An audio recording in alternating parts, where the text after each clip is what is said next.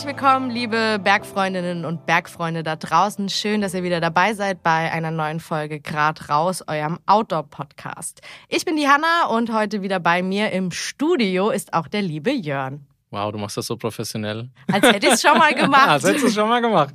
Hallo ich, da draußen. Genau, ich freue mich, dass wir hier sitzen. Ähm, heute haben wir ein spannendes Thema. Ja, äh, Ultralauf. Ultraläufe. Das klingt super anstrengend. Das klingt schon mal, ist halt das Wort Ultra drin. Ja. Ultra ist einfach ultra krass. Ultra krass. Ultra krass. Und wir haben einen ultra krassen Gast heute am Start. Ob er so krass ist, weiß ich nicht, aber das würde uns vielleicht auch gleich selbst verraten. Äh, bei uns ist der Flo. Servus, Flo. Servus, grüß euch. Flo, erzähl uns doch mal äh, kurz, wer du bist, äh, was du so machst und, äh, naja, gut, ich glaube, dein Lieblingssport, den haben wir jetzt schon fast verraten. Ja, genau. Also ich bin der Flo, ich wohne in den Alpen und am liebsten bin ich in den Alpen laufen unterwegs. Und das muss auch nicht immer Ultra sein, aber Hauptsache draußen. Ja. Und Flo, du hast ja einen, einen kleinen Bezug zu den Bergfreunden tatsächlich. Genau, ich arbeite auch als freiberuflicher Mitarbeiter für die Bergfreunde und daher. Genau, daher kennst du uns und genau. äh, wir sind froh, dass du heute bei uns bist. Auf jeden Fall. Das freut mich. Dann äh, würde ich sagen, starten wir rein, oder? Starten wir rein mit der ersten Frage, was ist überhaupt ein Ultralauf? Flo, genau. was ist ein Ultralauf? also generell ist äh, Ultralauf, also viele Leute kennen ja wahrscheinlich einen Marathon, der über ungefähr 42 Kilometer geht. Und erstmal ein Ultra, laut Definition, ist erstmal quasi alles, was länger ist als ein Marathon. Okay. Und also ich sag mal, im Normalfall geht jetzt der Ultralauf dann so bei 50 Kilometer los. Das ist jetzt so die nächstlängere Distanz mhm. nach dem Marathon mit den 42 Kilometern. Und ja, nach oben gibt es keine Grenzen von der Länge. Das heißt, wenn ich jetzt einen Marathon laufe und nochmal 100 Meter weiterlaufe, ist es noch kein Ultra. Laut Definition. ja, ja. da, da, scheiden sich die, die Geister auch, glaube ich, in der Szene. Ja, oder wenn es zu, zur U-Bahn läuft. Ja, also sag mal klar, bei, bei den meisten äh, findet es natürlich dann in einem Wettbewerb statt ja, oder bei einem Wettkampf und da ist halt im Normalfall so die 50 Kilometer mhm. nach dem Marathon. Und wenn du jetzt sagst, nach oben gibt es keine Grenze, ähm, frage ich doch mal direkt, was war denn das längste, was du gelaufen bist? Ich persönlich, das längste, was ich gelaufen bin, das waren jetzt 170 Kilometer. Am Stück? Am Stück, ja. Wow. Verrückt. Beim UTMB? Äh, ja, oder bei anderen 100-Meilen-Rennen, okay. zum Beispiel das äh, Diagonal de Fou heißt ja. das auf Réunion. Also die Rennen sind immer offiziell 100 Meilen, aber meistens ist die Strecke dann ein bisschen Plus länger, minus. so 5, 6, 7 Kilometer. Dann gibt es mal irgendwie einen Umweg oder so. Okay, jetzt aber da kommen wir, schon, genau, da ja, kommen genau. wir später noch drauf. Äh, genau. das wollen wir jetzt nicht zu viel vornehmen. Boah, das, ist, das Thema ist echt komplex und spannend. Ähm, Jörn, du hast gerade UTMB gesagt. Mhm. Vielleicht erklären wir es nochmal ganz Vielleicht kurz. Vielleicht erklären wir es kurz. Flo, was ist der UTMB? Also der UTMB ist der Ultra Trail du Mont Blanc. Mhm. Das ist so einer der bekanntesten Läufe weltweit und ich sage jetzt auch mal in den Alpen so der bekannteste, auch so der prestigeträchtigste, den so jeder mal oder die meisten wollen den so einmal in ihrem Leben oder auch mehrmals machen. Da startet man quasi direkt in Chamonix unterhalb vom Mont Blanc mhm. und läuft eine Riesenrunde einmal ums ganze Mont Blanc Massiv. Nicht schlecht. Wow. Wäre nichts für mich, aber gut. Aber du läufst ja auch. Ja gut. Also mehr als ich. Ja, mein 100, aber dann hat es mir auch gereicht. Jetzt natürlich, ich als Nichtläufer stelle mir als allererstes die Frage, warum und wie zur Hölle kommt man dazu? Also wie ist der Moment, ich bin so der normale Jogger, ich laufe auch mal so fünf Kilometer. Wenn ich gut drauf bin, schaffe ich auch mal sieben. Wenn ich mich quälen würde, vielleicht auch zehn. Aber wann ist der Moment, wo man sagt, geil, ich laufe jetzt 100 oder ich laufe jetzt 150? Hm, ich glaube, das ist sehr unterschiedlich, was, was, was einen daran motiviert. Also ich kann jetzt nur von mir sprechen. Bei mir war es eher so, mich hat eher so das einfach gereizt, so das mal rauszufinden, so schaffe ich das. Wenn ich das noch nie mhm. gemacht habe, klar, man läuft dann mal daheim 10 Kilometer, 20 Kilometer oder auch mal größere Runden, das ist auch ja Marathon oder so, aber ja, gerade so vor dem ersten Mal halt so wirklich so, boah, diese lange Distanz, so jetzt schaffe ich das und was passiert da alles, so das hat mich gereizt einfach so. Und, und es sind aber auch alles Trailläufe, also es ist nicht Straße? Es gibt sowohl Ultraläufe auf der Straße als auch auf dem Trail. Aber ich laufe jetzt hauptsächlich am Trail oder eigentlich nur am Trail, weil Straße, das, das ist irgendwie nicht meins. Das ist auch nicht so gut für die Knie, Aber es gibt zum Beispiel auch, es gibt zum Beispiel auch 100 Meilenläufe, da läufst du jetzt auf einer Bahn. Also mhm. so eine ganz normale Tatanbahn, 400 Meter immer im Kreis. Es kommt darauf an, wie dick deine wow. Hookers sind, die du ja. Oder es gibt auch dann äh, Rennen, die gehen jetzt nicht über Distanz, sondern zum Beispiel über Zeit, zum Beispiel mhm. dann also 24 Stunden Lauf oder mhm. 48 Stunden oder auch sieben Tage. Mhm. Und das gibt es auch auf der Bahn. Das ist natürlich dann nochmal eine ganz andere mentale Hürde. So. Ja. Gehen wir nochmal ein bisschen auf deine Historie ein. Was war denn dein erster Ultra? Mein erster Ultra, ja, das war gleichzeitig mein erster äh, Wettkampf überhaupt. Das, Ja, klar. das sollte man vielleicht den Leuten nicht, nicht empfehlen. Nee, mein erster, mein erster Ultra war, da waren wir sogar zusammen bei dem Wettkampf, Echt? oder? Allgäu? Da bist du, glaube ich, die 100 Kilometer gelaufen beim, Zugspitze. beim Zugspitz Ultra, genau. 214. Kann sein, ja. Und ich Ja. bin den, ich bin, genau, ich bin den 80 Kilometer gelaufen. Das Ah. ist der, der Super Trail XL. Und das war mein erster Wettkampf, ja, 80 Ja, Kilometer geil. bei der Krass. Zugspitze. Das Geil. heißt, du hast auch vorher nicht irgendwie Marathon, Halbmarathon, mal einen Zehner, sondern wirklich. Ähm, ich habe mal einen Halbmarathon gemacht. Also ich bin, ich bin davor früher gar nicht gelaufen, so, also gar nicht so klassisch, wie man das halt so kennt, dass man sich so hocharbeitet. Mhm. Ich habe früher mal in der Stadt so im Baumwollhoodie mal joggen gegangen, so im Park, so wenn man das halt gemacht oder irgendwie Bock gehabt habe, mal was zu machen. Aber äh, durchs Laufen bin ich eigentlich durch meine damalige Freundin, jetzt meine Frau, gekommen, die ist halt regelmäßig gelaufen und dann bin Mhm. ich halt irgendwann mitgegangen und dann sind wir irgendwann in die Berge wieder gezogen. Also ich komme eigentlich aus München, zumindest Nähe der Berge und dann hat sie das so ergeben, ja. Wahnsinn. Geil. Und was hast du seit 2014 noch für Läufe gemacht? So, gib mal einen kleinen Schwank äh, Mhm. von deinen Highlights. Ja, ich habe dann eben auch mal den, den, auch bei der Zugspitze, den, die 100 Kilometer gemacht, Mhm. das, was du auch gemacht hast. Das ist, sagen wir jetzt so in Deutschland so der bekannteste Trail, Trail Ultra. Mhm. Ähm, ja, dann eben den, den UTMB. Dann zum Beispiel in Italien habe ich immer gern Wettkämpfe gemacht. Die, die sind oft nicht so bekannt oder so, aber da ist meistens super schöne Strecke, ist oft recht technisch anspruchsvoll. Und zum Mhm. Beispiel in Italien, da gibt's immer was Gutes zum Essen oder so. Also die Leute Wichtig, sind einfach freundlich. wichtig. Ja, zum Beispiel den äh, Orobie Ultra Trail, äh, da in den Bergamasca Alpen in der Nähe von Bergamo, das habe Mhm. ich gemacht. Oder ja, genau, in der Schweiz den Swiss Iron Trail Mhm. oder in, in Graubünden. Das klingt auch alles so Das massiv, klingt schon so anstrengend, gell? Das klingt alles so, boah, so Trail. episch. ja. Von welchen Längen sprechen wir da immer so? Also Äh, also tatsächlich ich- immer so 80 aufwärts? Mm, oder? Ja, also ich mag eher lieber länger, sage ich mal so. Mhm. Ich sag so zwischen ah, 100, zu 100 Kilometer, 100 Meilen. Ja, Ja. das gefällt Okay, mir ganz gut. das ist für mich vollkommen abstrakt. Wenn ich 100 Kilometer laufe, wie lang bist du da unterwegs? Ah, das kommt gerade auf die Strecke an, weil du kannst zum Beispiel 100 Kilometer laufen und die Strecke jetzt sagen wir hier auf, du läufst jetzt hier auf der Alp, dann hat die Strecke vielleicht zweieinhalbtausend Höhenmeter und du kannst natürlich 100 Kilometer laufen, dann hat die Strecke vielleicht 7000 Höhenmeter. Und Ja. die Steigung kommt natürlich hinzu, deswegen äh, es ist sehr, sehr unterschiedlich. Aber ich sag mal, so ein durchschnittlicher Ultra-Trail in den Alpen, jetzt auch zum Beispiel wie der Zugspitz Ultra, Mhm. das hat dann meistens so auf 100 Kilometer so ja, zwischen 5000, 7000 Höhenmeter. Und ja, kommt auch das Wetter an, dann ist das Wetter heiß, da muss man mehr trinken, kann man nicht so Mhm. schnell unterwegs sein oder ist es jetzt total nass, ist es rutschiger, schneit. Aber ich sag mal, ja, je nachdem, so 15 bis 20 Stunden kann man da schon mal unterwegs sein. Also, Also- bei mir, jetzt gibt natürlich auch Leute, die sind noch deutlich schneller und es gibt Mhm. natürlich welche, die sind noch, die gehen es deutlich entspannter an. Mhm. Also ich kann, äh, kann sagen, den, Ja, du, den, den ja, äh, entspannter, genau, ja. Bei den, ja, Also, 100. ich bin den Zugspitz Ultra, die 100 Kilometer, der hatte 5000, korrigiere mich, 5000 Höhenmeter plus minus, Fün- Fünfeinhalb. so, fünfeinhalb, ja. ähm, bei guten Bedingungen ähm, in 22 Stunden. Als mittelmäßig, ich würde mich als mittel, damals mittelmäßiger Ja. Läufer, heute schlechter Läufer, damals mittelmäßiger Läufer äh, bezeichnen. Also das ist so als zeitliche Einordnung, glaube ich, Ja. vielleicht. Ähm, Ja, klar, jeder ist natürlich jetzt unterschiedlich ja, klar. schnell so. Ich bin jetzt auch nicht einer der Elite-Athleten oder so, aber ich sag mal, ich bin jetzt. Ich glaube, ich glaub, viele stellen sich da aber tatsächlich jetzt erstmal vor, so man rennt die ganze Zeit, was natürlich eigentlich Schwachsinn ist. aber so, wenn ich das höre, okay, 100er oder Ultralauf, dann denke ich an so einen Menschen, der wirklich 100 Kilometer lang joggt. Aber so ist es ja nicht. Na, das ist, glaube ich, auch das größte Missverständnis. Ja, auch genau. gerade so bei Leuten, die das halt nicht kennen, sagen, oh, du läufst da einen ganzen Ja. Tag am Stück Mhm. oder so.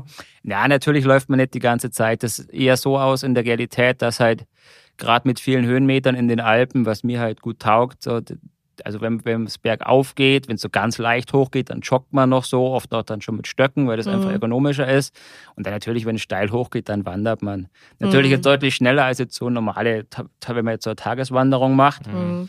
Und wirklich laufen hauptsächlich halt dann, wenn es flach ist und natürlich Mhm. bergab. Aber gesagt, das ist eigentlich dann immer so ein Mix. Und natürlich gerade hinten raus, wenn man dann schon recht K.O. ist, dann kann es auch sein, dass man Ja. dann gar nicht mehr läuft. Ja. Aus Ja. diversen Gründen. Ja. Ja, das ist so, so absurd und verrückt, glaube ich, wenn man selber kein Läufer ist. Aber mega spannend. Ähm, bevor wir jetzt noch ein bisschen detaillierter auf die ganzen Rennen oder Vorbereitungen oder wie es überhaupt Mhm. abläuft eingehen, sag mir doch noch mal kurz, was war denn dein absolutes Highlight deiner Läuferkarriere, sage ich jetzt mal? Von den Wettkämpfen her, Mhm. meinst du? Ja, oder vielleicht Ja. war es auch bei einem Training, ich weiß es nicht. Mm, Ja, es gibt natürlich im Training, ich sage immer so, der, der reine Wettkampf ist ja so die eine Sache, aber so, wenn halt das Training davor irgendwie keinen Spaß macht, dann macht es ja irgendwie auch keinen Sinn. So. Und ja, es gibt natürlich auch, für so auf der Hausrunde so total tolle Momente, wenn man dann in der Früh mal irgendwie am Berg geht und dann bei Sonnenaufgang Mhm. und dann sieht man halt Steinböcke oder so, wenn noch kein Mensch unterwegs ist. Da gibt's natürlich viele Sachen und die motivieren einen ja dann auch so Mhm. dran zu bleiben. Also ich würde jetzt auch laufen gehen ohne Wettkampf. Aber jetzt so beim, vom, vom Wettkampf her war eigentlich so das Wildeste oder was mich so am meisten beeindruckt hat, das ist äh, auf, auf La Réunion. Das ist äh, Oh, wow, eine schön. Insel im Indischen Ozean, äh, ein Stückel rechts von Madagaskar, Mhm. also schon auf der Höhe von Afrika, relativ weit unten. Und da gibt's auch so einen leg- legendären Lauf, der heißt Grand Raid Réunion. Mhm. Ähm, aber eigentlich heißt der Lauf auch bei den meisten einfach Diagonal de Fou, also quasi die Diagonale der Verrückten. und ja, das ist, hat jetzt genau die gleiche, genau die gleiche Strecke und auch so die gleichen Höhenmeter wie jetzt zum Beispiel der, der UTMB. Mhm. Aber ist vom Gelände nochmal deutlich anspruchsvoller Mhm. und dann startet man halt am Meer unten. äh, Also da hat es dann 35 Grad und dann gehst du halt hoch in Urwald, da ist dann rutschig und dann gehst du bis auf 2500 Meter hoch bei so Vulkanen vorbei und so. Und das ist halt von der Landschaft noch ganz was Besonderes, so was man bei uns nicht kennt. Und das hat mich Mhm. schon, das war auch so das Anstrengendste, was ich Mhm. gemacht habe. Da musste ich dann auch mal äh, zehn Minuten schlafen auf dem Trail. Weil irgendwann so kaputt Das war. ist auch tatsächlich noch Das ist eine ja eh eine sehr, sehr spannende, spannende Frage. Frage, genau, ja. ähm, ja, komm, dann, dann frage ich das einfach tatsächlich mal. Frag doch einfach direkt mal. Ich habe wirklich zwei sehr ernste Fragen. Ja. Schlaf ist das eine, man kann relativ lange wach sein. Die andere Frage ist, wie geht man aufs Klo? Und wo? Die zweite Frage, fangen wir mal an, das geht vielleicht, du gehst einfach direkt neben dem Trail, wenn du musst, weil da bist du immer zwischen, es gibt immer so Verpflegungspunkte, das ist oft so 10, 15 Kilometer auseinander Mhm. und vielleicht ist es auch mal bei irgendeiner Hütte oder so. Mhm. Also in den Alpen gibt es ja die Alpenvereinshütten, dann kann man da natürlich Ah, auch okay, mal da kommt man vorbei aufs quasi. Klo gehen, aber ich sag mal im Normalfall, in 99 Prozent der Fälle gehst du einfach kurz vom Wanderweg runter hinter irgendeinem Busch oder Mhm. Und jetzt, wenn keiner kommt. Weil anders, anders geht's einfach nicht. Ja, also ich meine, ich kenn's, ich kenn's von den, vom Ironman, da stehen ja immer überall Dixies zum Beispiel Ja. so. Nee, den, den Komfort hat man, glaube ich, bei sowas Ja. nicht. Nee, ne, ist alles ein bisschen rudimentärer. Ja. Und ich Aber mein, darf man dann da auch nur aufs Dixie-Klo gehen oder beim Ironman? Ja, beim Ironman- Ironman hast du ja so ein bisschen das Problem, dass du in der Gut auf Hawaii der- oder eher in direkt der an den Leuten eher vorbei in der Zivilisation. Ja, ich wollte grad sagen, da willst du du halt dann da- auch Natürlich nicht. schwierig da im Keine Ahnung, wenn du da quer durch Frankfurt äh, Ja, durch die ja, Börse auf, auf läufst. Wenn man irgendwie auf dem Rad unterwegs ist und da halt irgendwie Ja. im Taunus rumgurkt in Ja. Frankfurt, dann äh, fährst du vielleicht schon mal nebenan und lässt mal kurz Ja. Ja. laufen, aber ähm, ja, in der Stadt, in der Stadt geht das irgendwie nicht so gut. Da, ähm, Na, der, der Schlaf, das ist natürlich, das ist natürlich, je länger der Wettkampf ist, desto mehr wird es natürlich ein Thema, weil selbst bei, sagen wir jetzt einem 50 Kilometer Wettkampf, wo man normalerweise in der Früh startet, selbst wenn wir die, selbst die langsameren sind dann trotzdem irgendwann am Abend im Ziel. Mhm. Aber natürlich jetzt, Jörn, du auch beim Zugspitz Ultra, Mhm. da bist du wahrscheinlich auch einmal durch die Nacht dann. ja, genau. Genau. Ähm, ja, das ist natürlich sehr individuelles Thema. Also ich habe jetzt bis auf den Lauf auf Réunion habe ich jetzt noch nie geschlafen. Es kommt dann immer auch sehr darauf an, wann, wann, wie, wie so die, die, die Startzeiten sind. Weil Zum Beispiel Mhm. bei dem Lauf da auf Réunion, da startet man am Donnerstagabend um 22 Uhr. Mhm. Mhm. Dann läuft man schon mal direkt quasi durch eine Nacht komplett durch und den Tag davor ist man ja auch schon wach, mehr oder weniger. Mhm. Und dann läuft man noch den kompletten nächsten Tag. Und selbst die schnellsten, die gewinnen, Mhm. laufen dann nochmal in der Nacht, in Mhm. der zweiten Nacht. Bei mir ist so, also eine Nacht ohne Schlaf, das geht meistens total problemlos. Ah, Und da war es halt dann so, dann war ich in der zweiten Nacht irgendwann so 15 Kilometer vom Ziel, da war ich einfach so K.O. so müde. Und dann habe ich mir einfach zehn Minuten auf den, auf den Trail gelegt, so einfach in Dreck. Oh, krass. Weil ich wusste nur, dass andere hinter mir sind und normalerweise Ja. ist es so, wenn du dann jemand siehst, der da schläft, so, dann fragst du ihn halt kurz, ist alles Ja. okay und so. Und das hat aber schon auch geholfen, so wirklich so zehn Mhm. Minuten so Ohne- resetten. Aber natürlich, da gibt es auch Läufe, die sind noch deutlich länger. Zum Beispiel habe ich auch schon Freunde von mir äh, supported, heißt es quasi, da ist man so als Begleiter dabei, da Mhm. kommt man dann so in Verpflegungsstellen. Äh, bei einem langen Lauf im Aostatal, der geht so eine Woche lang und natürlich, da muss man dann schon regelmäßig schlafen. Also da kommt es halt wieder sehr auf die Länge Natürlich. an. Natürlich. Ja, eine Woche am Stück kann man, glaube ich, nicht, nicht ohne Ich glaube, es wäre nicht so gesund. Also Ja, ich glaube schon auch, nicht. dass dein Körper vielleicht irgendwie auch vollgepumpt ist mit, Ja. Mit vielen Dingen, dass der Schlaf dann so ein bisschen in den Hintergrund Ja. äh, rückt. Aber ich sag mal, Pausen, unabhängig vom Schlaf, macht man ja in der Regel schon immer mal kurz. ja. Ähm, in der Regel ja an den Verpflegungsstellen. Oder handel, Genau. handhabst du das anders? Nee, mache ich auch so, ja. Hm. Klar, jetzt zum Beispiel ähm, bei, einem, bei einem 50 Kilometer Lauf, ähm, also ich persönlich brauche da nicht viel, da Mhm. laufe ich halt los. Teilweise auch je nachdem, wie viel Pflichtausrüstung man braucht, halt am liebsten. Ich laufe mit möglichst wenig, Mhm. so möglichst wenig Rucksack und so. Und da halte ich halt mal kurz eine Verpflegung an, Hm. hol mir irgendwie einen Becher Wasser und ein Gel oder so und dann laufe ich weiter. Ja. Aber natürlich bei den längeren Rennen, gerade hinten raus, wenn du dann schon müde bist, also klar, dann setze ich mich auch eher mal hin, zehn Minuten, Viertelstunde und klar ist natürlich dann auch verlockend, wenn's, wenn du eh schon müde bist, ah, sagt die mal, oh, komm, setz dich hier hin an den Stuhl und so und Ja. ja, aber klar, du läufst nicht die ganze Zeit und machst regelmäßig Pause, um dich zu verpflegen. Oder auch wenn man jetzt eben Probleme hat, so wie Blasen oder so. Mhm. Ja. Oder mal die Klar. Socken wechseln, zum Beispiel, wenn es die total Ja, dreckig sind. du hast gerade du hast gerade das Thema Pflichtausrüstung angesprochen. Ähm, vielleicht ist das noch ganz interessant, ähm, weil also wir reden ja jetzt ja immer von Rennen ja. ähm, und nicht von irgendwie, ich laufe selber alleine drauf los, sondern immer von organisierten Geschichten.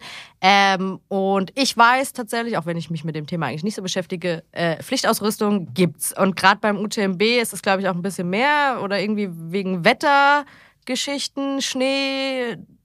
Ja, im Vergleich zu anderen Läufen, sage ich jetzt mal, ist beim UTMB jetzt mehr Pflichtausrüstung. Mhm. Da braucht man halt wasserdichte Jacke, wasserdichte Hose, ich weiß gar nicht mehr genau, ich glaube sogar wasserdichte Handschuhe, Mhm. noch irgendeine Isolationsschicht. Ähm, das gibt's aber eigentlich bei vielen Läufen in den Alpen, weil man weiß natürlich nie, aber im Sommer, zum Beispiel Mhm. auch in der Zugspitze, ich weiß nicht, dass ich damals gelaufen bin, als ich mal den 100er gelaufen bin, Mhm. da hat's auch in der Früh war es schön und dann hat's ein bisschen geregnet und Mhm. weiter oben hat's dann geschneit. Hm. Also das ist eher so ein Sicherheitsaspekt natürlich von den Veranstaltern, dass man eben, auch wenn man jetzt sagt, man ist K.O. und kann nicht mehr weiter, dass man sich halt dann was Dickes anziehen kann. Und wie gesagt, aber die Sachen machen eigentlich im, im, im Grunde auch Sinn, das eh mitzunehmen. Mhm. Also klar, der eine läuft natürlich lieber ein bisschen weniger, der andere hat eh ein bisschen mehr dabei, einfach für den Komfort, weil er halt vielleicht Ja. selber was nur will zum Essen oder so, was da nicht gibt. Aber wie gesagt, die Pflichtausrüstung ist eigentlich immer dabei, wenn man einen Mhm. Wettkampf macht. Aber es gibt ja auch super komfortable Laufrucksäcke heutzutage, da kann genau. man Das gut stimmt. Ja. Das stimmt. transportieren. Du hast vorhin schon mal äh, erwähnt, Gel ist ja so ein Ding, was Mhm. man, glaube ich, regelmäßig auch zu sich nimmt. So ein, so ein Kohlenhydratgel. Mit was ähm, stopfst du dich noch so voll, wenn du auf dem Trail unterwegs bist? Pff, Du mal beim, beim Ultra meinst du jetzt? Ja, genau. Also wie verpflegst du dich letztlich? Ja, klar, das ist auch wieder der Unterschied. So, das ist eigentlich immer so die Frage, es kommt drauf an. Das ist generell so. Ja, ja, immer, klar, immer, 50 klar, Kilometer sind anders 160. Also wenn es jetzt so was Kürzeres ist, so so auf 50er, Ja. äh, sagen wir, wo ich so zwischen sechs und acht Stunden unterwegs bin, da esse ich jetzt hauptsächlich Gels Ja. und trinke dann ein bisschen Wasser oder nehme halt so sowas ähnliches wie ein Gel, halt als Ja. ein Getränk. Ja. Ähm, aber gerade bei den längeren Sachen, wenn ich dann wirklich mal so 25, 30 Stunden unterwegs bin, so, also spätestens so nach sechs, sieben, acht Stunden, dann kann ich auch irgendwie keine Gels mehr sehen. Mhm. Dann mache ich da meistens so eine Mischung aus, da esse ich ab und zu mal ein bisschen ein Gel oder irgendeinen Riegel und dann wieder was Festeres Mhm. oder auch sowas wie Nüsse oder auch mal ja, Nudeln, wenn es gibt. Mhm. Aber da kommt es halt auch wieder sehr aufs Wetter an. So ist es jetzt tagsüber 30 Grad, dann habe Ja, ich eher klar. nicht so Lust auf was Festes. Also es ist irgendwie in der Nacht und du bist irgendwie am Berg auf irgendeinem exponierten Pass und es ist eh kalt oder so. Dann habe ich mehr Lust auf eine Suppe oder so. Ich, hab, ich weiß gar nicht, was der letzte, am letzten oder vorletzten Verpflegungspunkt beim Zugspitz Ultra gab es auch Nudelsuppe oder sowas, meine Ja. ich mich zu erinnern. Das war dann schon ziemlich geil, weil es halt Ja, nachts um zwölf. Ja, es, ja So vor allem zwei als, als oder so. Abwechslung zu dem ganzen Ja. süßen Zeug immer. Ne? Genau. Mhm. Das ist äh, deshalb ist auch so ein Grund, warum Ultraläufe so cool sind, weil die Verpflegungsstellen immer ziemlich gut ausge ausstaffiert sind mit Essen. Nicht bei allen Wettbewerben. Nicht bei allen, bei bei bei, Ja. vielen, ja. Ähm, jetzt so ein bisschen, ich meine, wir haben jetzt oft schon das Wort Rennen benutzt, ähm, Wettkampf, wie auch immer. Ich, ich könnte mir vorstellen, bei so langen, dass man da auch so ein bisschen mit einer Taktik so ein bisschen ins Rennen geht, oder? Weil du ballerst ja nicht einfach los. Na, also natürlich, Strategie ist, ist am wichtigsten, würde ich mal behaupten. Also ähm, klar, je, je kürzer der Wettkampf wieder ist, desto mehr kann man natürlich Gas geben und desto weniger machen sich jetzt auch Fehler bemerkbar, wenn es halt dann zum Beispiel doch zu wenig gegessen hast und dann Mhm. die Energie irgendwann Mhm. nachlässt. Ähm, aber klar, meiner Meinung nach ist äh, das Wichtigste, bei, um ein Ultra gut zu schaffen, ist eigentlich Strat A, gute Strategie und dann eine gute Ernährungs Ernährungsplan, sodass Ja. du weißt, was du essen kannst. Mhm. Ähm, aber ja, das Problem ist halt meistens, zum Beispiel jetzt beim UTMB, wenn du da startest in Chamonix, da stehen halt dann zweieinhalbtausend Leute auf dem Marktplatz und dann spielen die halt die ganze Zeit Musik und die Mhm. Leute sind alle äh, aufgedreht und dann Mhm. läuft da los. Äh, da läuft auch ein bisschen so am Fluss entlang, so Mhm. fünf Kilometer so zum Einlaufen quasi. und da, da denkst du halt, du läufst jetzt irgendwie einen, einen fünf Kilometer Lauf oder so. Mhm. Ich bin eigentlich relativ, wollte relativ langsam starten, dann bin ich halt auch irgendwie 430er Pace gelaufen. Es ist viel zu schnell, wenn man noch 165 Kilometer Ja, ja, laufen klar. muss. Ähm, ja, also wirklich sich das einteilen und auch hier, jeder ist halt unterschiedlich fit und da Mhm. macht es halt wirklich viel aus, wenn man sich selber kennt und Mhm. weiß, was, Mhm. was kann ich und was nicht. Und natürlich beim ersten Mal ist schwierig, weil man, man kann es natürlich schwierig äh, simulieren, so im Training. Ich Wie fühle ich mich nach sagen. 80 Kilometer oder auch mit dem Schlafen, was Ja. du meinst, das kann man einfach nicht Ich trainieren. wollte es so. auch, genau, ich wollte es auch gerade sagen, so im, auch wenn du irgendwie einen Marathon läufst, dann läufst du ja nicht im Training 42 Kilometer Nö, in der Regel. nicht. Genau, Nee, so. Ähm, und deswegen stelle ich mir das, also so die Vorbereitung total krass vor, weil ich glaube, irgendwann weiß man schon, der Körper kann sau viel schaffen, aber ähm, letztlich die Rennen oder die, die gesamte Strecke, die läufst du ja vorher nie. Nee, im Normalfall nicht. Verrückt. Aber also wie, wie, wie trainierst du denn? Also wie, wie sieht denn so deine, also hast du eine Rennvorbereitung, wenn du weißt, keine Ahnung, jetzt ist Frühjahr und im Sommer laufe ich irgendeinen Mhm. 150er. Wie, wie sieht es dann aus, deine Vorbereitung? Mm, Bei mir ist so, also ich habe auch viele Bekannte, die zum Beispiel halt jetzt nicht in den Alpen wohnen und da täglich laufen können. Äh, Die machen das halt natürlich ein bisschen anders. Die trainieren dann jetzt gezielter für die Wettkämpfe Mhm. davor und fahren halt dann vielleicht auch mal in die Berge, um eben die Mhm. Höhenmeter äh, zu simulieren, weil das einfach einfach was anderes als wenn man immer im Flachen läuft, einfach von der muskulären Belastung. Mhm. Ähm, bei mir ist aber eigentlich so, dadurch, dass ich halt in den Bergen wohne und auch jederzeit in die Berge kann, sowohl einfach zum Laufen, zum Trainieren. Äh, ich habe jetzt, ich gehe, ich, ich habe dann so oder so trainiert, ob ich jetzt einen Wettkampf hatte oder nicht, Mhm. einfach weil ich halt Lust drauf hatte. Oder sagen wir, ich bin laufen gegangen, was ja auch wieder Training ist. Äh, natürlich, wenn ich jetzt zum Beispiel, wie du gesagt hast, auf einen 150 Kilometer Lauf mich vorbereite, natürlich dann, je näher es auf den Lauf zugeht, desto mehr versuche ich dann natürlich auch längere Läufe zu Mhm. machen, also auch so 40, 50 Kilometer Mhm. Okay, dann, um eben okay. auch sowas auszuprobieren, zum Beispiel mit der Verpflegung. Was, Mhm. was mag ich essen oder gibt es mal was Neues, was ich ausprobieren will? Oder eben neue Ausrüstung, die man ausprobieren will. Das ist auch immer ganz wichtig. Man darf nie bei irgendeinem Ultra starten mit irgendwelchen Schuhen oder Socken klar. oder Hosen, die man noch nicht kennt und dann vielleicht nach zehn Kilometern hast alles wundgescheuert oder Ja, so. ja. Das ist nicht Klassiker. lustig. Ja.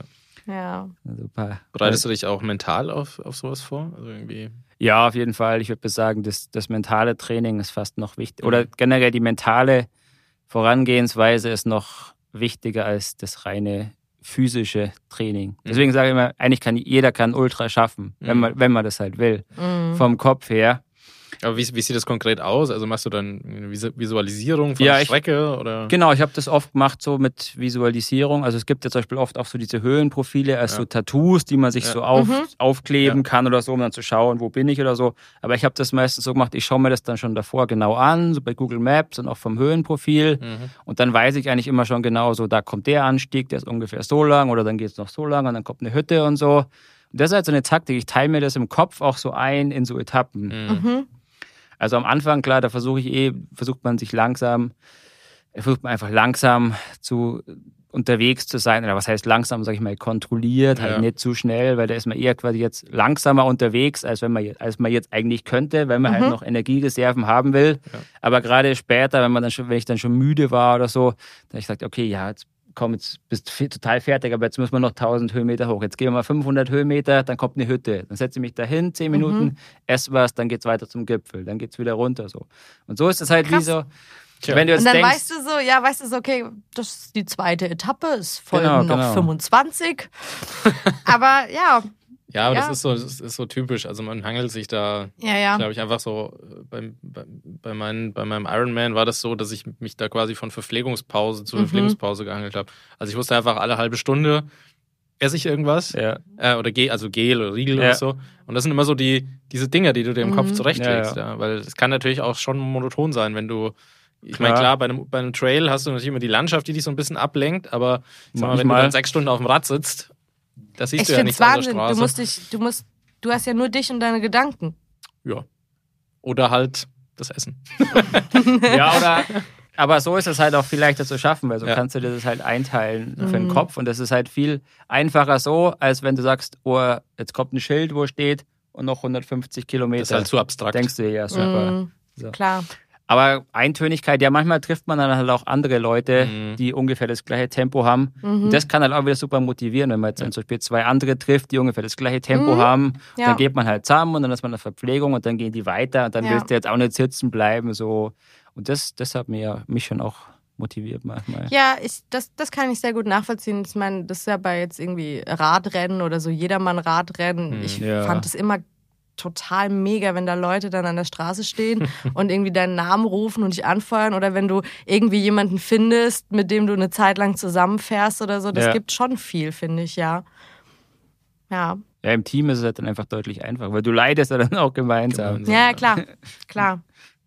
Ähm, Du hast ja jetzt schon, wie gesagt, ein paar, paar Läufchen gemacht. Ähm, Was Ja. war denn so der, ich sag mal, die größte Differenz, die du erlebt hast? Also quasi ein, ein, ein Lauf wie der Zugspitz Ultra ist ja Mhm. ziemlich, sage ich mal, durchorganisiert. Äh, Ja. Du hast irgendwie alle 10 Kilometer Verpflegungsstelle, es sitzen Ja. überall Bergwachtler rum. Ja. Gab es mal sowas, was das komplett kontrastiert hat? Also wo, ich, wo du wirklich so fast auf dich allein gestellt warst, mäßig? Oder also wo, Mhm. wo waren die größten Unterschiede sozusagen? Du meinst jetzt generell, also ob das, das so geplant ist, dass man mehr autark ist oder weil es einfach schlecht organisiert war vom Ja, aber es war schlecht, aber anders organisiert. Also Mm, Man hat ja gesagt, La Réunion war generell also ein bisschen wilder, aber ist es dann auch einfach so, dass es weniger Verpflegungspunkte gibt? Oder? Mm, Ja, teilweise. Es kommt natürlich auch mal darauf an, wie, wie, wie sind halt jetzt Orte erreichbar ne, für eine Mhm. Verpflegungsstation. Zum Beispiel für 2000 Leute muss da doch erstmal Zeug irgendwo hinkarren und Mhm. idealerweise ist es halt da, wo man mit der Straße hinkommt. Ähm, ja, aber zum Beispiel, ich, ich, ich, es gibt natürlich auch Läufe, das mache ich eigentlich sehr gerne, also echt inzwischen lieber als so diese, in Anführungszeichen, Massenveranstaltungen, Mhm.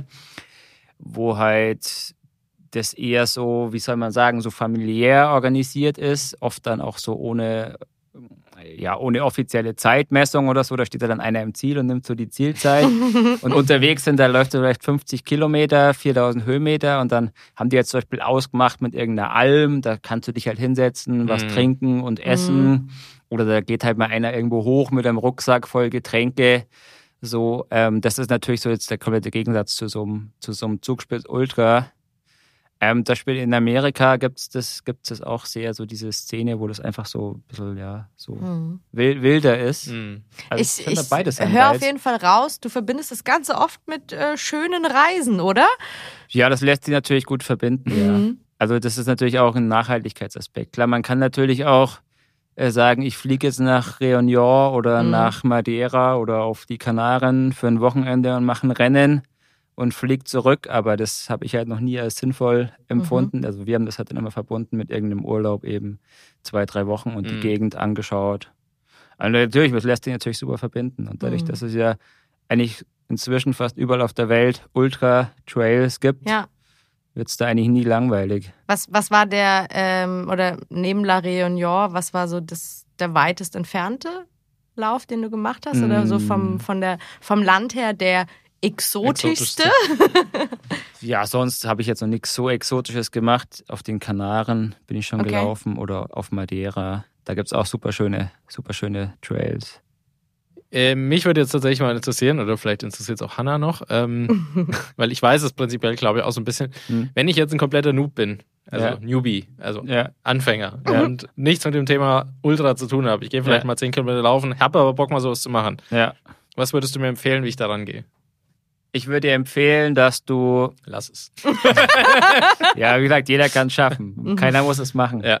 Also ich finde am wichtigsten, dass ich würde dir empfehlen, dadurch, dass es halt heutzutage gerade in den Alpen zum Beispiel so eine unfassbare Auswahl gibt Mhm. an Events und du gerade im Sommer fast jedes Wochenende irgendwo laufen kannst, würde ich mir was raussuchen, was dich jetzt irgendwie persönlich am meisten anspricht. Mhm. Zum Beispiel in der Gegend, wo du schon mal warst, im Urlaub, früher Mhm. zum Wandern oder sagst, da habe ich voll die schöne Bergtour gemacht.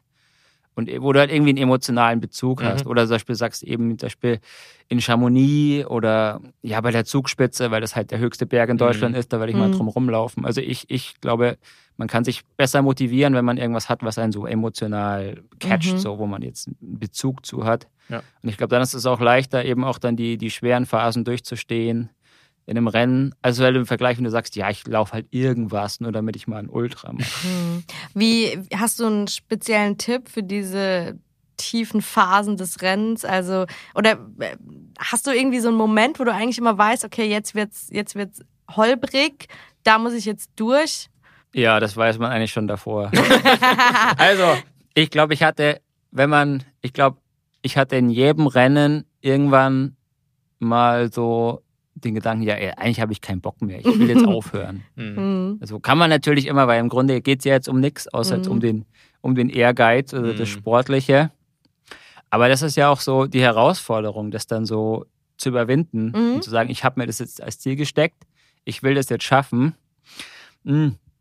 Mhm. Ja, als, als Tipp natürlich, um das möglichst zu reduzieren, also ganz reduzieren lässt es sich natürlich nicht. Selbst mhm. die Läufer, die das Rennen gewinnen, die leiden genauso. Mhm. Ja. Also die joggen da auch nicht einfach alles entspannt durch. Die haben natürlich ein anderes Fitnesslevel und mehr mhm. Erfahrung. Und aber ja, ich glaube, man weiß ja irgendwie schon vorher auch, dass es, dass, dass 80 Kilometer, dass man nicht immer zum Beispiel oder 100 Kilometer oder 100 Meilen, dass man nicht immer Spaß hat. Mhm. Und es ist auch oft dann so im Ziel, dass ich dann sage, oh nee, nie wieder mache ich sowas oder so. Aber dann nach ein paar Wochen, dann sagst du, oh, jetzt mache ich doch wieder was. So. Mhm. Ähm, ich glaube, das ist aber auch sehr individuell, so diese, dieses Überwinden der Tief, Tiefphasen. Ich glaube, man muss das einfach ausprobieren, um das, mhm. um das, um das zu erleben. Und ich glaube, es ist auch ein, irgendwie so ein Energierückfluss, finde ich, so wenn man, wenn man sowas sich als Ziel gesetzt hat und es dann schafft, mhm. obwohl es eben nicht einfach war, mhm. obwohl es auch irgendwie schlechte Phasen gab und man eigentlich aufhören wollte. Ja. Ja, ich würde sagen, als Tipp einfach äh, auf den Körper hören und selbst wenn man jetzt total fertig ist und man hat das Gefühl, man kann, du kannst jetzt einfach nicht mehr weiter, du kannst ja. da jetzt nicht mehr hochgehen, einfach mal durchatmen, fünf Minuten hinsetzen, was trinken oder auch zehn Minuten oder sonst legt man sich eine halbe Stunde hin mhm. und schläft. Also die Zeitlimits sind meistens großzügig genug. Und ich ja. glaube, gerade dann ist es ja noch, noch, ist es noch, ja, noch, noch noch cooler, dann eben doch irgendwie im Ziel angekommen mhm. zu sein. Mhm. Ja, wahrscheinlich macht es auch so ein bisschen high und süchtig, dieses Gefühl, oder? Wenn man dann es geschafft hat. Ja, das Runners High, ja, das ist zum einen, ich glaube, das Finishen, ja, wobei, also ich kann jetzt von mir sprechen, ja. tatsächlich, ähm, ich weiß gar nicht mehr, wann bei dem, bei dem Zugspitz Ultra damals so dieser Moment war, wo ich dachte, yes. Ich glaube, mhm. das war schon deutlich vorm Ziel, wo ich mir bewusst geworden bin, packst du. Mhm. Ich glaube, das war so der Moment, wo ich. Ja, wenn du zum Beispiel so 15 Kilometer noch hast oder genau, so, oder genau, weißt, geht also, nur noch runter, ja, ja, ja. Das ist so der Moment. Das ist gar nicht so sehr die Ziellinie. Ich weiß noch, dass ich durch die Ziellinie bin. Es war morgens um fünf. Es war niemand da eigentlich. Von daher, das ist ja immer so. Also klar, der, der die ja. ersten zwei, die werden halt, ankommst, die werden halt ja. gechillt und der Rest läuft halt rein. Aber dieses, mhm. die Ziellinie überqueren ist gar nicht so sehr besonders. Klar, du kriegst ja deine Medaille, das kriegst stimmt, dann irgendwie was zu futtern noch, willst dann aber in der Regel am liebsten ins Bett, mhm. weil du halt komplett im Arsch bist. Ähm, aber ich glaube, dieser Moment, wo du merkst, das war's, also das schaffe ich jetzt. Ähm, das ist, glaube ich, so der. Ja, ist ja eher auch so ein Prozess, ne? So ja. über die, über die ganze Strecke. Eben mal fühlst du dich gut, mal fühlst du dich schlecht. Ja, ja. so ein Runners High, ja. Weiß ich nicht, ob ich das schon mal hatte. So, ja, vielleicht so stückweise. Es geht auch wieder vorbei. Ja, eben. Also gibt es ja den Spruch unter Ultraläufern, äh, irgendwie fühl dich nicht zu lange gut, weil es geht auf jeden Fall vorbei. Mhm. Aber warum, also jetzt habe ich ja mit euch wirklich zwei Leute da sitzen, die so einen Quatsch machen. Gemacht haben. Gemacht haben. Was, was ist die Faszination daran? Ihr sagt, es ist irgendwie mal scheiße und das Gefühl danach ist eigentlich auch nicht so geil. Also, wo, warum? Was fasziniert euch daran so krass? Oder Flo, was fasziniert dich daran so krass? Mhm. Ja, also ich, mich hat es halt auch immer total motiviert, einfach eben auch zum Beispiel mit dem Reisen irgendwo mhm. zu laufen, wo ich noch nicht war, was mhm. ich noch nicht kenne. Und wenn du halt 160 Kilometer mal irgendwo rumläufst, dann siehst du halt auch ziemlich viel. Mhm. Genau, ja. Das hat mich auch immer sehr motiviert, eben auch dann wieder in den, in den Phasen, wo es mir nicht so gut ja. ging, so, dass ich das halt noch nicht kannte und dachte, ja, ich mhm. fliege jetzt nicht hierher irgendwie und höre dann auf nach der Hälfte oder so. Ähm, also ich bin halt auch so ein Entdecker, ich entdecke gerne was mhm. und das hat mich schon auch so motiviert. Also ja, klar, der bei einem anderen ist halt vielleicht so, der will einfach mal so die 100 Meilen so abreißen, einfach um zu schauen, wie man sich fühlt. Klar, da kannst du auch einfach immer flachen irgendwo wo laufen. Also jetzt für die reine Distanz. Mhm. Aber ja, mich hat schon auch immer so dieses in der Natur sein. Mhm. Und gerade Mhm. auch bei den längeren Läufen bist du dann auch, dann läufst halt durch die Nacht oder durch die komplette Nacht oder durch zwei Sonnenaufgänge und so. Mhm. Und solche Erlebnisse hat man ja normalerweise nicht so. Mhm. Und es Im ist, Training. Äh, also da würde ich mich, glaube ich, anschließen. Ja. Also es ist gerade dieses, also ich laufe gerne. Das ist mal das eine. Ähm, ich bin gerne schnell und leicht, also in Anführungszeichen schnell und leicht am Berg unterwegs. Mhm. Also ich wandere zum Beispiel überhaupt nicht gern. Mhm. Ähm, also wenn ich wandern gehe, dann versuche ich das auch mal ein bisschen zügiger Schneller. zu machen. Und ich habe auch beim Wandern eigentlich immer nur meine Trailrunning-Ausrüstung an. Mhm. Ähm, das ist das eine. Und das andere, ich weiß gar nicht, ob das, ob man sich so diese Frage nach der Motivation stellen soll. Es ist, glaube ich, einfach, wie Flo auch schon gesagt hat, ein längeres Verweilen in der Natur, am Mhm. Berg, in einem Kontext, wo du dir nicht so viele Gedanken machen musst über, über Verpflegung und so, was ja tatsächlich auch, Mhm. sag ich mal, Mhm. relativ äh, Ja, ja. komfortabel ist, dass du halt Ja. weißt, okay, ich krieg einfach regelmäßig was zu essen. Und es ist tatsächlich auch so, und das hat Flo ganz am Anfang auch so ein bisschen nebenbei gesagt, ähm, oder äh, man läuft einen Zehner, einen Halbmarathon, Marathon. Er hat das so ein bisschen nebenbei gesagt, aber das ist halt so. Also Bei du, den meisten, ja. Genau, also das ist irgendwann gar nicht mehr so dieses, also ich kann mich noch sehr daran erinnern, in meiner Anfangszeit, was ich einen Respekt hatte vor dieser Marathondistanz, Mhm. Mhm. also vom Straßenmarathon. Das ist halt so das ultimative Lebensziel schon für so manche so, ist so, Läufer. genau, und, und dieser Mhm, Sprung klar. von Halbmarathon zu Ja. Marathon war heftig. Also das war richtig hart. Und als ich meinen ersten Ultramarathon gelaufen bin, war dieser Sprung nicht ansatzweise so hart. Mhm. Und deshalb, das, das ist Ja, so weil es ein, im Kopf, weil es im Kopf passiert. Auch, auch körperlich fand ich es Okay. überhaupt nicht so an. Also ich fand den Ultramarathon weit, weit weniger anstrengend eine als der andere Marathon. Belastung. Ist eine andere Belastung. Und es ist, kommt halt einfach der Punkt irgendwann, wo du denkst, naja gut, jetzt bin ich so weit gelaufen, dann kann ich auch noch 10, 20, 30 Kilometer mehr laufen. Das ist tatsächlich nur, also das hört sich immer blöd an, wenn man das so Mhm. sagt, aber das ist tatsächlich, das ist einfach eine Grenzverschiebung. Ja. Wobei das ja nicht, nicht alle auch immer schaffen. Es steigen Nee, ja trotzdem immer viele nicht. Leute Also aus. klar, aus auch, welchen Ja, Gründen glaub, auch immer. Es ist halt auch Damit muss man halt rechnen. Ne? klar. aber, Ich meine, wenn wir, wenn ich meinen Freundinnen erzähle, beim Rennradfahren, du gehst 100 Kilometer Fahrrad fahren, dann Mhm. sagen die alle, bist du bescheuert, so. Wenn du aber mit einem Fahrradfahrer sprichst, der weiß natürlich, 100 Kilometer mit dem Ja, Rennrad klar. ist halt Hm. nix, so. Aus seiner Nicht nix, Perspektive. aber, äh, ja, aber weißt du, es ist immer die Perspektive, die man hat. Und Ja. ich habe als Nichtläufer halt die Perspektive, das ist völlig absurd Ja, und krass und freaky. Und, und jemand, der einen Halbmarathon läuft, hat eine andere Perspektive auf einen Marathon, so wie man wieder vom Marathon auf einen Ultra hat. So, Mhm. das ist halt, das ist halt schon so das Ding. Ich meine, klar, letztendlich ist es natürlich trotzdem Wettkampf mit Zeitnahme. Es gibt halt Mhm. Platzierungen und Mhm. einer gewinnt. Ähm, das ist, glaube ich, halt auch, viele motiviert es natürlich auch Mhm. bestimmt, eine, eine, sagen, ich will eine gewisse Zeit laufen zum Mhm. Beispiel. Das Beispiel Mhm. bei 100 Meilen UTMB unter 30 Stunden zum Beispiel. Mhm. Oder ich will die Top 10 laufen oder so. Also mich hat es jetzt so persönlich so Zeiten oder Platzierungen, Mhm. hat mich jetzt nie so motiviert. Ich meine, klar, äh, wenn da jetzt jemand vor dir ist, kurz vorm Ziel oder so, klar, dann versuche ich natürlich schon den, den einzuholen. Aber für Mhm. mich jetzt persönlich zum Beispiel, ja, ob du jetzt äh, den Typ da vor dir noch raced um den 50. Platz. Ja, Ähm, also ja, also für mich persönlich hat dieses reine Wettkampfding Ja. motiviert mich jetzt nicht so. Mhm. Also Aber, aber dann könntest du ja auch einfach alleine ja, sicher. So, also es geht dir halt dann mehr um die Verpflegung. Na, der, so, der Vorteil ist natürlich, hast du recht, natürlich, du kannst zum Beispiel ja auch um den Mont Blanc das einfach als Trekkingtour machen, wie das Genau. viele machen, über zwei Ja. Wochen oder du läufst es halt in fünf Tagen und schläfst auf den Hütten. Ja. Klar, kannst du natürlich machen. Der Vorteil von so einem Ultra-Trail ist natürlich, dass, dass du halt dafür bezahlst und jemand markiert die Strecke für dich Mhm. und jemand gibt dir die Verpflegung und du Mhm. musst eigentlich nur noch kommen und laufen. Es ist Mhm. halt ein, es ist halt einfacher. Nur- Gerade in Gegenden, wo du, Nee, ja, ich die du nicht kennst. schon, Ja, ja. klar, ja. Ist so ein bisschen äh, safe. Jemand so hat halt für dich eine, eine gut traillaufbare Ja. Strecke Ja. sozusagen gemacht und das ist halt. Ja, der, der, es gibt viel natürlich noch eine andere Szene, weil äh, es gibt natürlich noch auch so Leute, die sowas machen, 100 Meilen und auch noch deutlich länger, halt selbst organisiert Mhm. oder halt irgendwo Mhm. in der Wildnis.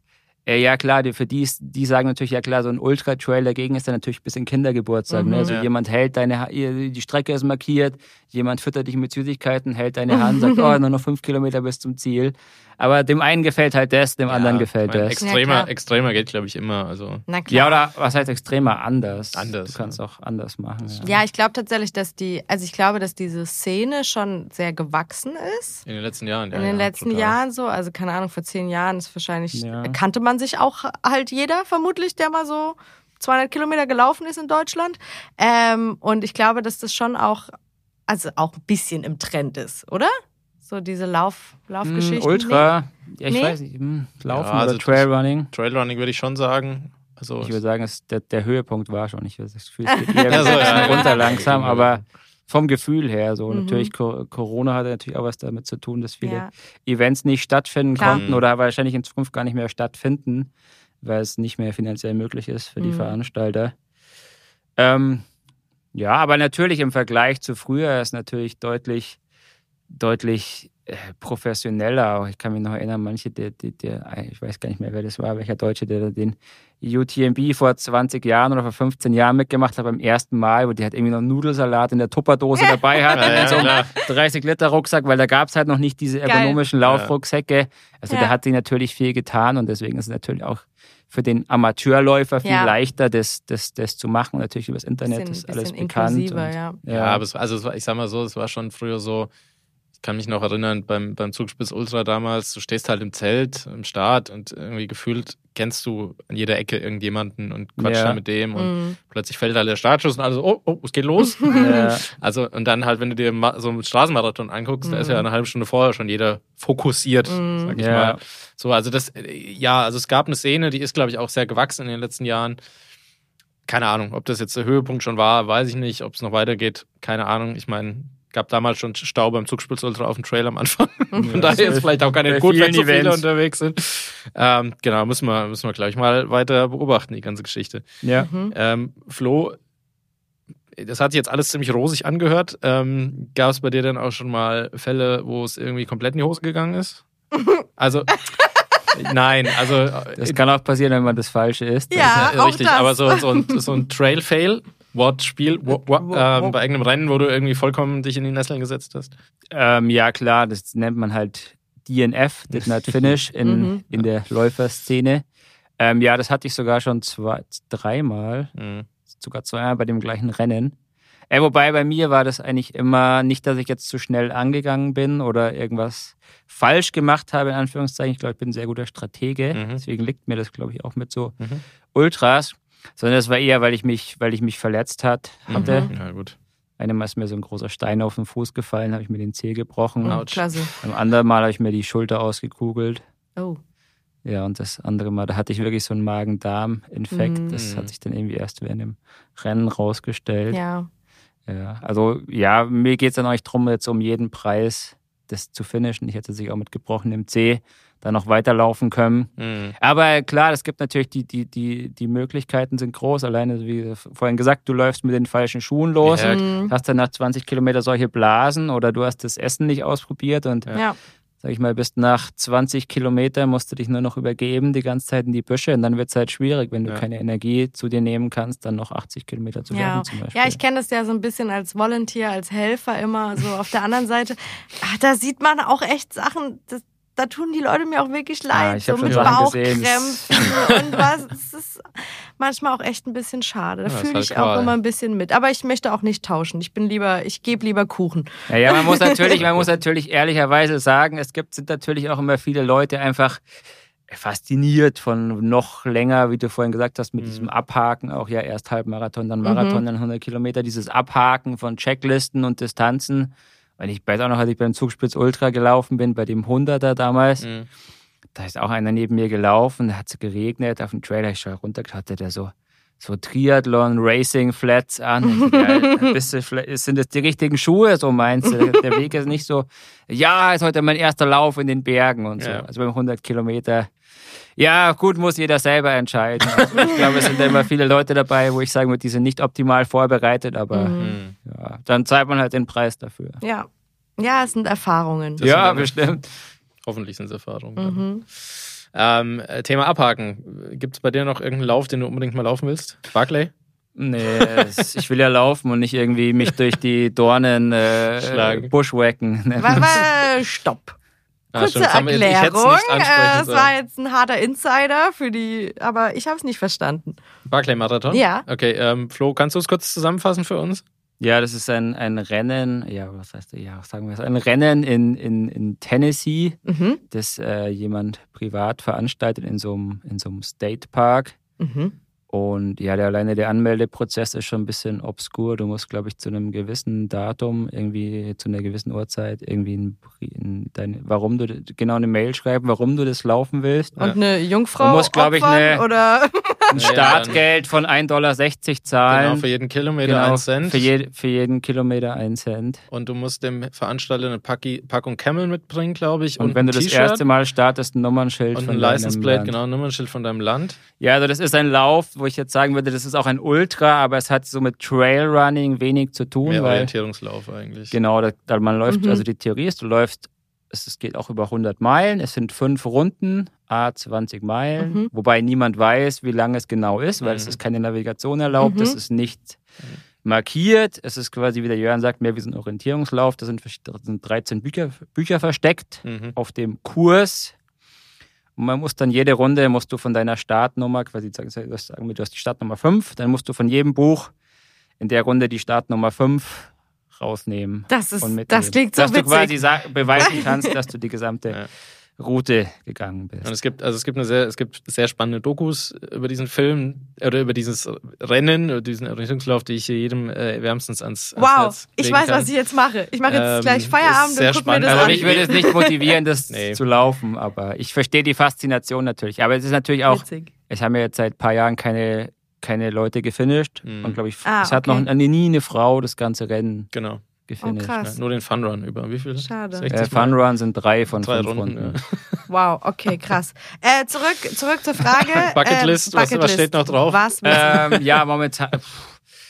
Also was mich motiviert, ich glaube so das, also was, ich, was möchte ich auf jeden Fall noch machen, ist immer Ostertal. Da gibt es einen Lauf, der startet in Comayeur, das ist quasi genau auf der anderen Seite vom Mont Blanc. Da kommt man auch durch beim UTMB sogar. Und Teil der Strecke, ein kleiner Teil ist sogar identisch. Da gibt es einen Lauf, der umrundet einmal das komplette Ostertal. Hm. Das heißt Tour de Jante, die, die Tour der Giganten. Da läuft man die beiden Höhenwege, also einmal auf der einen Seite runter, das Mhm. ganze Ostertal, und dann wieder hoch bis nach Comayeur. Mhm. Das sind ja 330 Kilometer und weiß ich nicht, 25.000, Easy. 30.000 Höhenmeter. Auf einer Arschbacke, oder? Ja.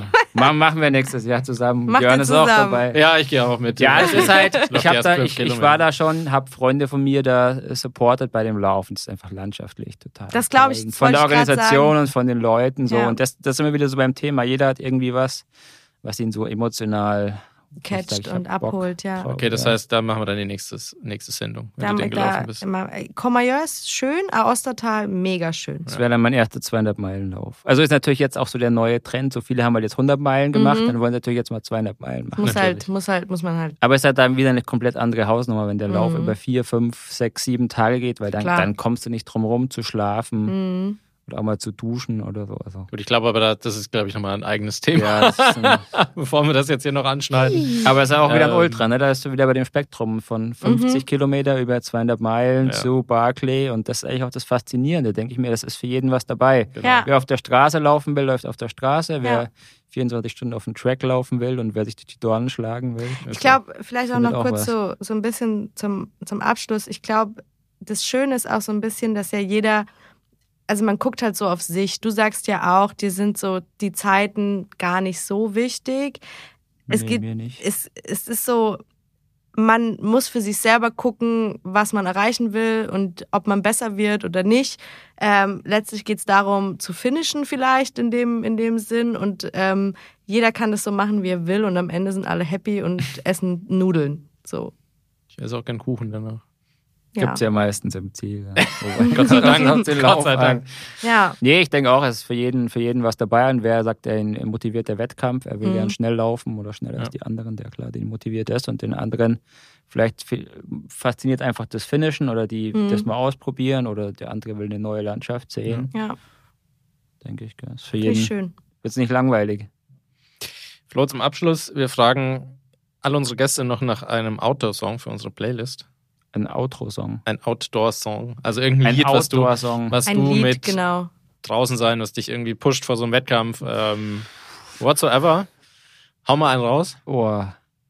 Haha. Dim, dim, dim, Oder vielleicht auch einfach nur einen Song, der dich irgendwie persönlich berührt. berührt. Was ich manchmal gehört habe beim, aber ich, was habe ich zuletzt gehört? Irgendein Ultra.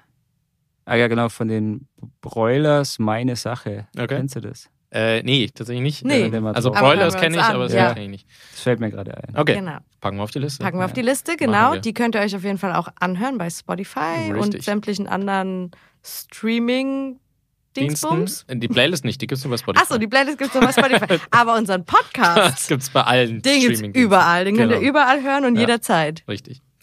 Ähm, ja, und das war's. Ja, Das wow. war's schon wieder. Das war so Geht immer spannend. so schnell. Wir hätten jetzt noch ein bisschen weiterreden können, aber ich glaube, wie gesagt, das heben wir uns dann fürs nächste Mal auf, wenn du ein äh, Tour de Jean hinter dir hast. Genau. Und äh, dann sagen wir erstmal vielen, vielen Dank, Flo. Ich sag Hat danke für die Einladung. Sehr gefreut, dass du da warst. Ähm, danke, Hanna. Danke, Auch, Jörn. dass du da warst. Mhm. Und danke an mich, dass ich da war. Eigenlob stinkt. Ihr da draußen, wenn ihr Fragen habt ähm, zur Folge, zum Podcast generell, äh, gerne jederzeit auf Social Media oder unter podcast.bergfreunde.de. Genau, wir freuen uns äh, auf die nächste Folge und äh, dass ihr uns heute zugehört habt und sagen bis zum nächsten Mal. Bis bald. Macht's gut. Ciao.